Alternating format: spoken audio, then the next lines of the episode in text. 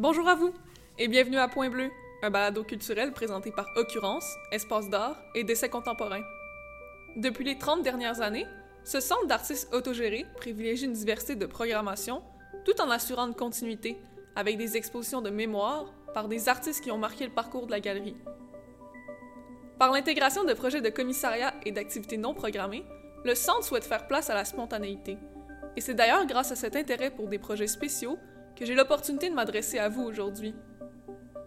Je me présente, mon nom est Mathilde Varanès et je complète actuellement un baccalauréat en arts visuels et médiatiques au cours duquel j'ai la possibilité de réaliser un stage chez Occurrence. Point Bleu est donc un projet pilote de médiation où je m'entretiens avec les artistes de la programmation régulière qui exposent au centre. Ensemble, nous discutons des considérations, intérêts, questionnements qui orientent leur pratique. Dans ce deuxième épisode, j'ai l'occasion de m'entretenir avec la peintre et professeure Carole Wagneau. Née en 1955 à Sarnia, en Ontario, Carole Wagneau vit et travaille entre Ottawa et Montréal. Dès ses premières expositions, son travail voyage un peu partout au Canada et à l'international, dont à la Biennale de Venise dans les années 90. L'exposition Fabulisme Parole aux bêtes, présentée du 4 novembre au 18 décembre 2021, regroupe des éléments installatifs et huit toiles, dont six grandes et deux plus petites. À la manière de collage, ces compositions de grand format intègrent différentes sources visuelles, illustrations historiques, tableaux de genre, dessins d'enfants, explorant les qualités narratives des images et des fables. Ainsi, l'artiste constate un changement de paradigme, où les récits des bêtes ne se manifestent plus par les fables de quelques écrivains, mais plutôt par la nature elle-même.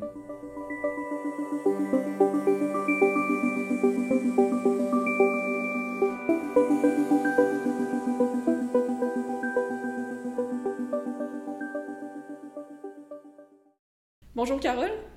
Bonjour. Comme je le mentionnais précédemment, vous vous appuyez sur un ensemble de références pour développer vos compositions picturales.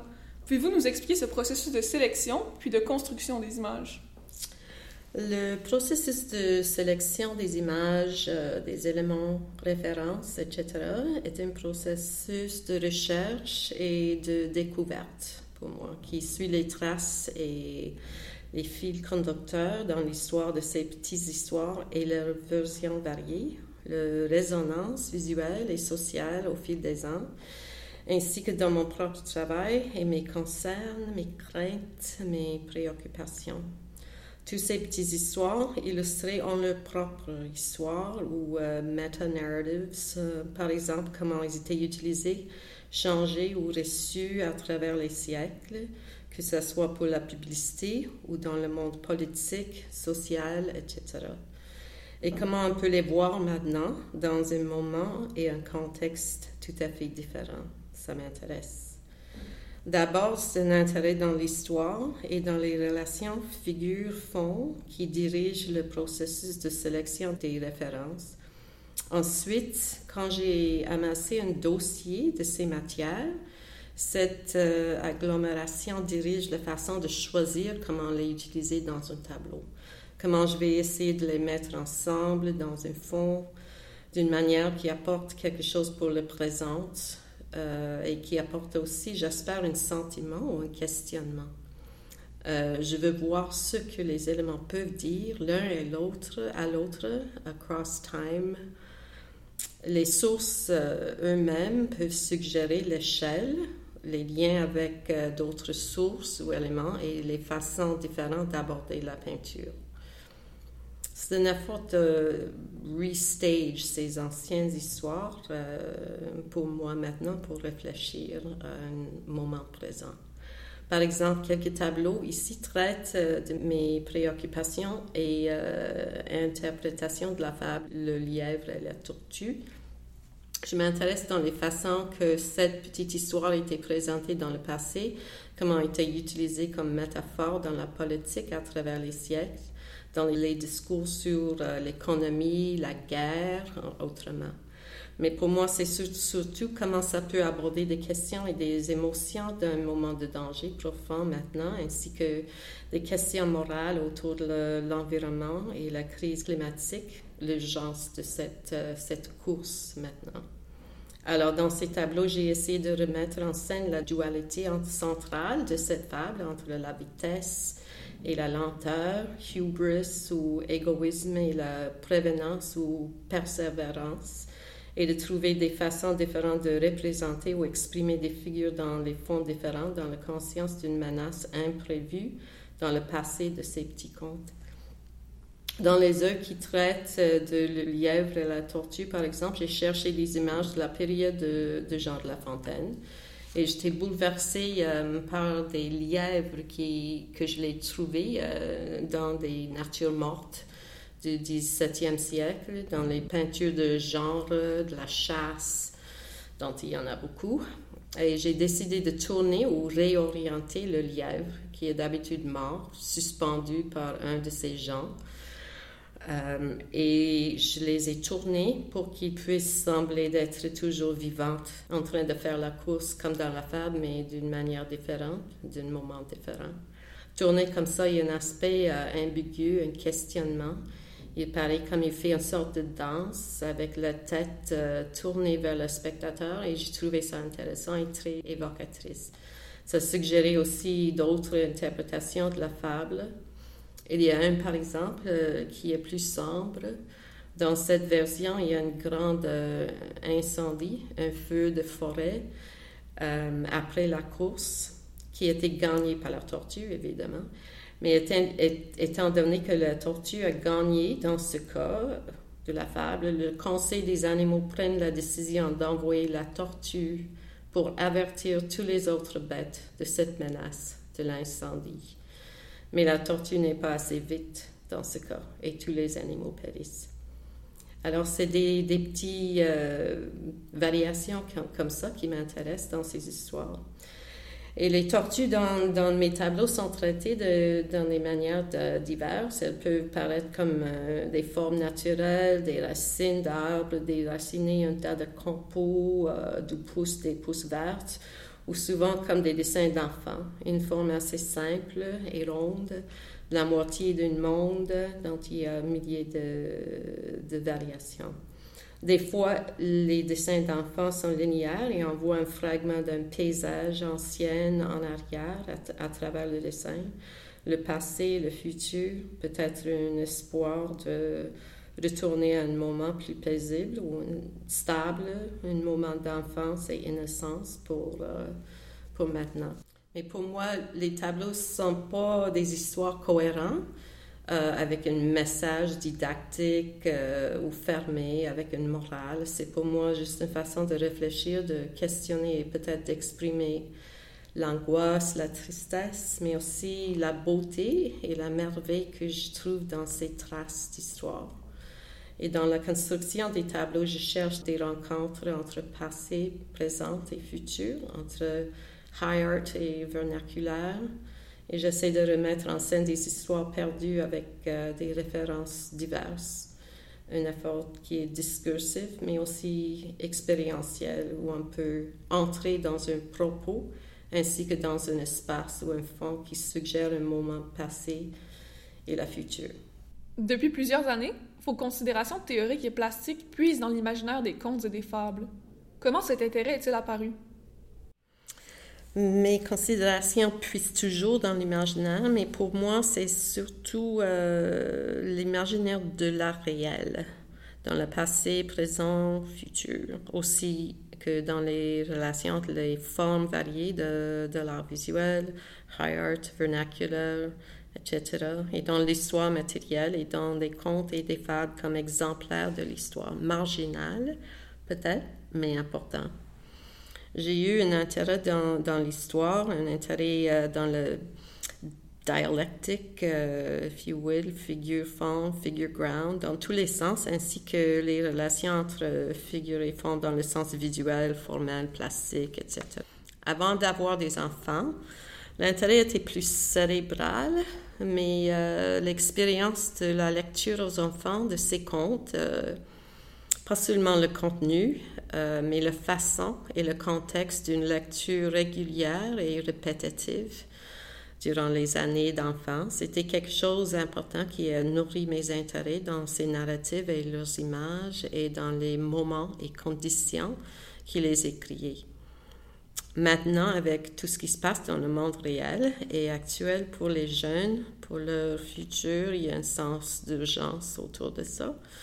Les enfants qui ont écouté ces contes de fées ou ces fables à travers des siècles vont hériter un monde de, de vrais désastres et catastrophes qui n'étaient pas imaginables pour Aesop ou Jean de La Fontaine ou Charles Perrault. Alors pour moi maintenant, le contenu de quelques contes de fées et plus récemment les fables me semblent évocatrices. Comme le trope de, des enfants abandonnés dans la forêt, dans le bois, qui fonctionne euh, comme une métaphore pour l'abandon de notre futur, de nos enfants et descendants. Comme dans l'histoire, euh, Le Petit Poussé, par exemple, un enfant comme le garçon Hansel et Gretel, comme le garçon est dans l'histoire Hansel et Gretel, entend par hasard ses parents égoïstes en train de planifier son abandon et celui de ses frères dans la forêt. Et c'est tellement ironique, je trouve ça ironique dans le monde actuel que c'est un enfant et une petite fille qui s'appelle Greta, comme Thunberg par exemple, avec des tresses comme Greta dans le conte de Hansel et Gretel, semblable en fait, très semblable, qui doit sonner l'alarme et dénoncer euh, ce qu'elle appelle, elle utilise des mots de fairy tale of unsustainable growth. Um, c'est comme euh, les aventures euh, fantastiques et bizarres de Le Petit Poussé ou Hansel et Gretel mais c'est la réalité maintenant pour euh, que nos enfants doivent prendre des rôles des héros ou héroïnes de ces contes anciennes. Et je trouve ça intéressant. Il me semble qu'on vit maintenant au milieu de, des tropes de contes de fées qu'on a créés il y a longtemps et qui sont très persistants. Personne ne pouvait imaginer que quelqu'un comme Donald Trump sera élu aux États-Unis, mais il a réussi avec l'aide des contes de fées. Son persona comme un golden-haired prince in a golden tower, par exemple. Même son narcissisme extrême était toléré comme s'il était un caractère, ridicule peut-être, mais surtout familial dans un sens culturel pour une bonne tranche de la population qui avait peur des étrangers. Another well-worn Western fairy tale trope, fear of the stranger at the cottage door, ou les immigrants, des réfugiés, quoi que ce soit. Euh, c'était remarqué que les commentateurs et commentatrices aux États-Unis étaient forcés d'adopter la même rhétorique. Ils n'étaient pas capables d'expliquer pourquoi un homme tellement stupide, narcissiste et dangereux est devenu président. Et ils utilisent souvent la métaphore euh, du, conte de fées, euh, comme euh, The Emperor's New Clothes. Il, il, manquait de la vocabulaire, sauf que ces anciennes contes pour expliquer ce qui est arrivé. C'était remarqué euh, que la rhétorique, la façon dont M. Trump utilise les adjectifs pour les autres, des adjectifs pour ses ennemis, il y a toujours euh, les mots qui viennent de les contes de fées. Little so-and-so, dopey, sleepy, da, da, da, des, mots comme ça. Un rhétorique euh, qui vient de contes de fées et ses caractères. Et alors, c'est ça qui m'intéresse avec ces choses comme ça. À différentes époques, les allégories animalières ont servi à décortiquer des problématiques humaines complexes. Vous mentionnez à l'instant les écrits d'Ésope, les fables de La Fontaine et les contes de Perrault. Nous pourrions également penser au roman graphique Mouse d'Art Spiegelman. Dans votre travail, qu'est-ce que cette présence animale raconte de vos préoccupations personnelles et politiques? Dans les contes de fées, comme celle de la collection de Perrault au XVIIe siècle, les animaux étaient moins présents. Ils, étaient, euh, ils avaient des rôles spéciaux comme ce qu'on appelle euh, euh, animal helper figures. Ils étaient là, ils n'étaient pas des protagonistes majeurs, ils étaient là pour aider les humains qui veulent avoir un changement dans leur statut. Dans leur fortune, des choses comme ça. Il y a des différences euh, aussi entre Mouse et, les, fables, les fables anciennes avec des animaux. Avec Mauss, euh, dans le sens que qu'on connaît déjà l'histoire actuelle des nazis et ce qui, est arrivé avec, euh, alors les liens avec certains animaux, euh, qui fait avec des pays ou des nationalités ou quoi que ce soit, est différent que le traitement des animaux dans la fable ancienne. George Steiner a écrit sur l'Holocauste aussi un petit livre qui s'appelle In Bluebeard's Castle. Ça, c'était un petit livre qui était le, de T.S. Eliot Lectures euh, des années 70, je crois. Euh, et le titre est pris de, le conte de Barbe Bleue, qui est dans la collection originale de Perrault. Et euh, ces textes étaient très remarquables, toujours pertinents dans le traitement des relations entre les mots, les images et l'histoire, et dans les narratives populaires. Et moi, j'ai toujours eu un intérêt dans les formes vernaculaires, comme ça, dans les, bandes dessinées. Euh, un de mes peintres préférés, Philip Guston, était euh, très influencé par les bandes dessinées de Robert Crumb, par exemple. Euh, et aussi Grandeville, un illustrateur du 19e siècle que j'ai trouvé par hasard dans mes recherches. je fais référence toujours à ces dessins et graveurs qui sont incroyables incluant dans les tableaux ici, il y en a quelques-uns. Plus tard, j'ai trouvé que Walter Benjamin avait une appréciation pour Grandville. Il comparait Grandville avec Hegel euh, pour son traitement de l'histoire, de la classe, euh, des choses comme ça. Euh, alors, comme j'ai dit, par rapport aux contes de, fées et des fables et leurs différences, c'est dans ce sens que pour moi les fables semblent tellement intéressantes maintenant dans le contexte fantastique de la réelle qui est différent maintenant. Comme j'ai, comme j'ai dit dans le contexte de la politique américaine et tout, tout, des choses comme ça.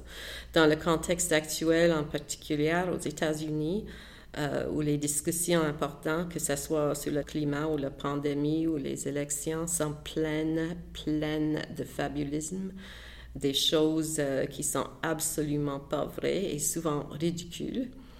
Et c'est dans ce contexte qu'on remarque que dans les fables anciennes, qu'il y a une qualité saine et sobre et civilisée que je remarque, qui est absente de notre, nos discours polarisés maintenant. Et c'est ça que je trouve très évocatrice. Les animaux ne sont pas nécessairement good or evil. Ils ont juste, euh, il y a des questions, des, euh, des situations, euh, mais ils n'ont pas de la même polarité comme ça. Le voir, leur manière saine de discuter les problèmes dans les fables anciennes, m'a frappé euh, comme tellement différent de les discours extrêmes et polarisés qu'on voit maintenant. Et c'est un peu pour ça que ça m'intéresse maintenant. Comme j'ai dit euh, dans le propos euh, pour l'expo, malgré les peurs, les désirs et les transformations incroyables des animaux et leur capacité de parler dans les anciennes fables, les changements climatiques anthropogènes, était pas imaginable pour Issa, Perrault ou Jean de La Fontaine. Mais la, la terre euh, des animaux anthropomorphisés, euh, comme ça dans le passé, dans ce, de ces fables, a changé avec, euh, avec le climat et l'anthropocène maintenant. Leur voix ont maintenant des échos très étranges et, et pour moi. Il y a quelque chose qui, qui me frappe et et euh, oui, c'est pour ça que c'est plus les animaux maintenant qui m'intéressent. Le philosophe, essayiste, historien et critique d'art juif allemand Walter Benjamin occupe une place importante dans votre pratique réflexive. Benjamin a d'ailleurs théorisé différents aspects de la fable, dont sa trame narrative prévisible par laquelle il était fasciné. À quel moment avez-vous pris contact avec ces recherches et de quelle manière ont-elles nourri votre démarche? Euh, le premier contact euh, avec Benjamin, j'imagine que c'était durant ma maîtrise, quand j'ai lu le texte que tout le monde dans les départements d'art visuel doit lire. On the work of art in the age of mechanical reproduction, c'est souvent, presque toujours, ce seul texte euh, qui est présenté dans, certains départements, certains programmes. C'est plus tard que j'ai rencontré d'autres textes comme The Storyteller ou On Some Motifs in Baudelaire que j'ai trouvé plus complexes et plus intéressants. D'abord, j'ai trouvé les textes de Benjamin élaborer pour moi les aspects de auto-réflexivité qui a tellement marqué le modernisme, postmodernisme, l'art contemporain. Les aspects que je trouvais problématiques et trop serrés, euh, souvent les textes sur Baudelaire et les réflexions sur la littérature et l'histoire, euh, qui étaient le plus, euh, son milieu là, à lui que l'art visuel, étaient plus subtils que les, textes sur, euh, sur l'art visuel, je trouvais. Plus tard, quand j'ai eu des enfants, les choses suggérées par ces textes sont devenues plus réelles et plus, plus raisonnables vivre les histoires et les illustrations à travers les yeux de jeunes enfants pour ceux que pour ceux qui ces premières images sont des choses permanentes et vraies et rares euh, me semblait comme une étape du développement qui ressemble au moment historique que Benjamin décrit dans son texte euh, Le Conteur ou sur quelques thèmes baudelairiens. Ce moment où les images étaient rares peu nombreuses et très, très puissantes, où les enluminères copiées à la main d'un livre d'heures du Moyen Âge bercent dans un rythme ritualisé qui résonne peut-être toujours dans les petites routines d'enfance. Euh, maintenant, même ces routines tranquilles sont, en train de disparaître avec la technologie. Mais pour moi, à l'époque, quand j'ai eu des enfants, c'était quelque chose qui a rempli la, le théorie avec une expérience vécue. Parmi les œuvres exposées au centre, nous retrouvons six tableaux d'une dimension imposante. Vous avez l'habitude de travailler avec cette échelle. Comment celle-ci dialogue-t-elle avec vos sujets? Euh, des décisions autour de l'échelle restent toujours un, mystère, franchement, pour moi. Euh, il y a certaines sources ou certaines références qui suggèrent les dimensions spécifiques ou un fond plus vaste, euh, un endroit où on peut entrer avant d'être arrêté par un autre élément ou une, chose qui fait une espèce d'éclatement. C'est souvent les sujets euh, qui suggèrent le fond ou les dimensions dans le travail récent et c'est pas quelque chose euh, dont je peux élaborer beaucoup parce que c'est toujours quelque chose qui me surprend. Quant aux deux plus petites œuvres, il est relativement récent que vous travaillez avec ce type de proportion. Avez-vous l'intention de poursuivre dans cette direction? Euh, oui, et j'ai, fait, je fais maintenant des choses plus petites que ça, très petites, comme une série qui, sont très petites. Et euh, j'imagine que je, je, vais faire plus comme ça. Je veux, en fait, euh, c'est intéressant parce qu'on parlait de le graphisme, des choses plus populaires, et je veux faire plus des choses comme ça aussi. Euh, pas abandonner la peinture euh, du tout, mais je veux faire des choses plus petites. Ça devient plus difficile physiquement de faire des, des grandes choses. Euh, comme dans le passé, je faisais des choses plus grandes que ça, mais c'est plus difficile juste pour les manipuler maintenant. À mon âge, c'est plus difficile, mais je veux faire des choses plus petites aussi, grand et petit. Et je trouve que le, dialogue entre ces, ces, échelles et ces ces manières différentes de, travailler est quelque chose d'important qui nourrit le travail. Alors, j'imagine que je vais faire aussi des choses peut-être comme des livres d'artistes ou des cartes postales, parce que je travaille avec des cartes postales dans l'expo ici. J'ai collectionné quelques-uns pendant la pandémie, les anciennes... Euh, euh, cartes postales basées sur les fables et les contes de fées. Et je trouvais ça intéressant, euh, comment ils étaient utilisés, reproduits dans le sens comme ça. Je, vais faire peut-être des choses comme ça. Et peut-être des choses euh, avec le mouvement, peut-être des petits TikTok, je ne sais pas. Je, je, suis juste en train de, de penser à ça maintenant. Super. Merci beaucoup, Carole. Merci. Point bleu, c'est au texte et à l'animation Mathilde Varanès, au montage et à la réalisation Marion Paquette et moi-même, à l'identité visuelle Marion Paquette, à l'arrangement musical Fanny Jane. Point Bleu est une production d'occurrence sous la supervision de Lily Michaud.